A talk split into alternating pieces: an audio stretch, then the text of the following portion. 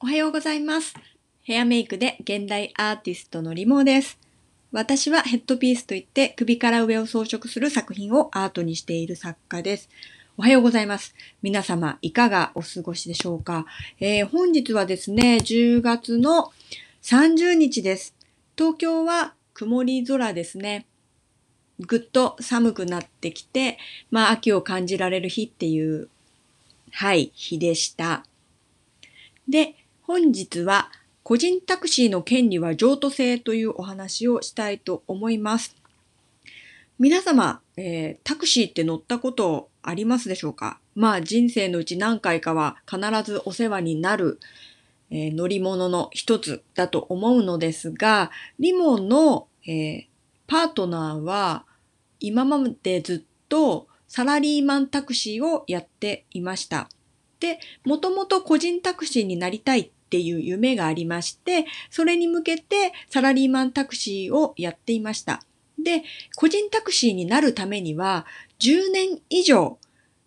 サラリーマンタクシーおよび、えーなんて、運転のお仕事、トラックとか、あとハイヤーとかでも大丈夫なんですけど、そういうのを10年以上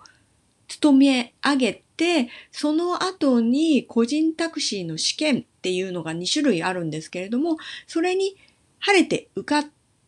たら、えー個人タクシーになれるんですよね。ただ、えっと、国の規制によって個人タクシーっていうのは増えないようにコントロールされています。そのため、えっと、10年間そうやってサラリーマンタクシーをして、で、試験に受かったとしてもですね、えっと、その権利っていうのは、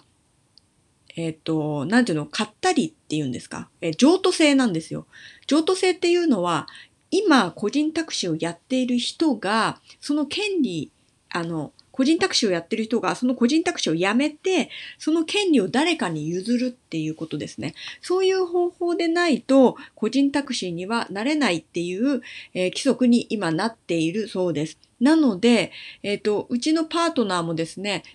10年、10年というか彼は13年ですね。あ、一つ言い忘れたんですけど、その、ただ10年勤めてればいいだけじゃなくて、最後の3年間は無事故無違反っていうのを達成しなくてはいけません。で、うちのパートナーはですね、10年目の一番最後の日というか、まあ最後の方、あと1ヶ月で10年、えっと、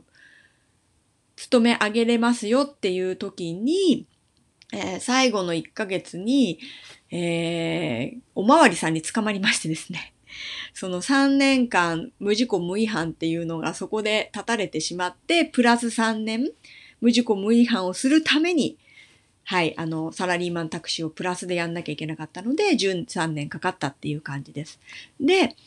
えっ、と、その個人タクシーの権利は譲渡制なので、その譲ってくれるどなたかを探さなくてはなりません。で、それを待っていたら、ちょうどそういう方が現れて、今回、えー譲渡が正式に決まったっていう形ですね。で、昨日、ようやくいろいろ手続きが終わってですね、えー前の譲渡人の方の車がうちにやってきたっていう感じです。で、そのままだと前の方の、えっとタクシーの仕様になっているので、まずは、えー個人タクシーのその表示を変えなくてはいけません。前の、えっと譲渡人の方の名前とかが入っているものを、えっと私たちの名前に変えるっていう塗装っていうんですかね、ペイントしなくてはいけません。で、その個人タクシーの表示の色っていうのも決まっていまして、金か銀か白の文字しかいけないのことですね。で、我が家は、えー車が黒だったので、できるだけ目立たないようにって言って、銀にしました。はい。